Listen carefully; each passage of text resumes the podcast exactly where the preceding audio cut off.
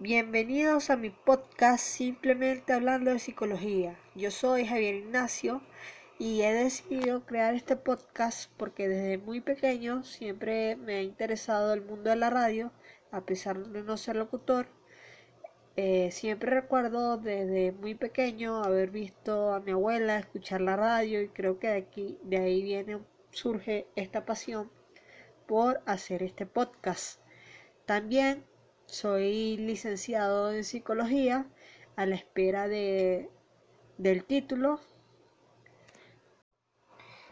Hoy quiero hablar sobre el efecto Pigmaleón, pero antes de contar qué es el efecto Pigmaleón, me gustaría eh, decir mi historia de cómo eh, escuché por primera vez este término. La primera vez que conocí este término fue cuando leí el libro No es cuestión de leche, es cuestión de actitud del psicólogo venezolano Carlos Saúl Rodríguez. En él, en uno de los capítulos, se, se basa en explicar en qué consiste este término y antes de, de explicar que es el efecto Pigmaleón, me, me gustaría empezar por la historia de Pigmaleón, que proviene de la mitología griega.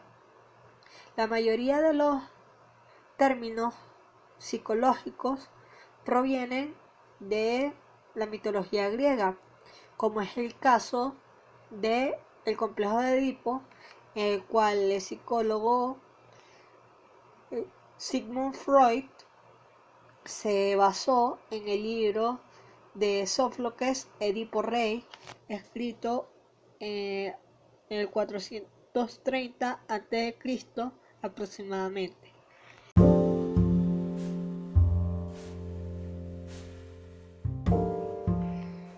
Ahora sí, comenzamos con el mito de Pigmalión, el cual en el libro de la metamorfosis de Ovidio contaba la historia de un rey de Chipre, obsesionado en encontrar a la mujer perfecta para hacerla su esposa.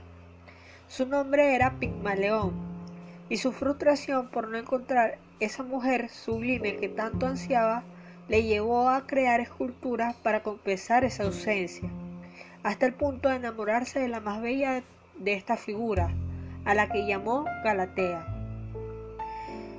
Pigmaleón le pidió ayuda a la diosa Afrodita.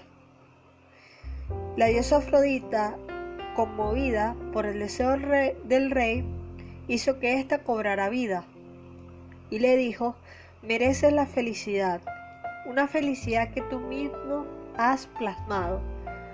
Aquí tienes a la reina que has buscado, ámala y defiéndela del mal.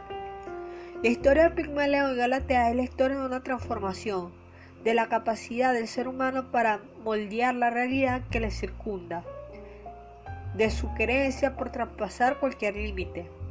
Es un mito, claro está, un mito que ha alimentado nuestra curiosidad y que ha inspirado decenas de relatos, uno de los cuales ha erigido en todo un clásico de teatro bajo su autor, hablando, como no, de Pigmaleón de George Bernard Shaw. Vale destacar que eh, Galatea y Pigmaleón tuvieron dos hijos que se llamaban Pafos y Metarme.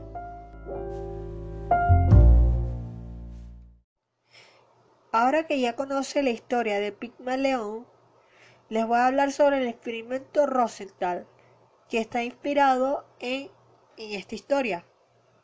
Leonor Jacobson es una psicóloga y profesora en una escuela en Estados Unidos que en el año 1963 abre una línea de comunicación con el psicólogo Robert Rosenthal, que por entonces investigaba sobre la comunicación no verbal, mientras éste daba clases en la universidad.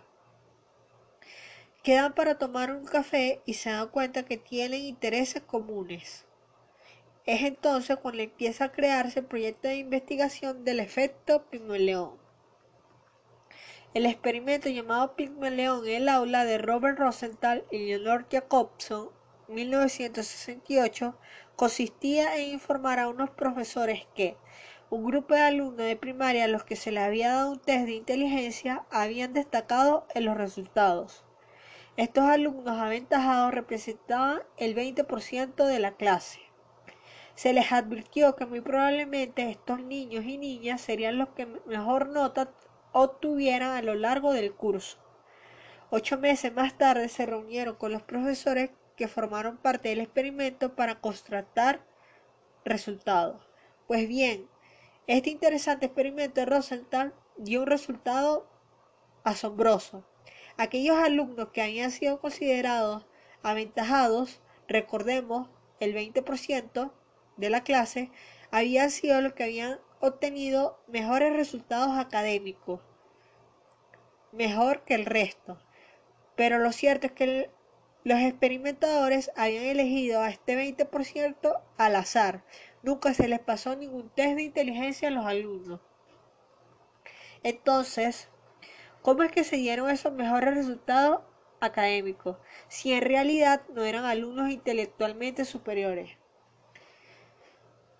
Pues porque fueron tratados como si lo fueran y ellos creyeron serlo porque estaban siendo tratados como alumnos con competencias superiores a la del resto de sus compañeros.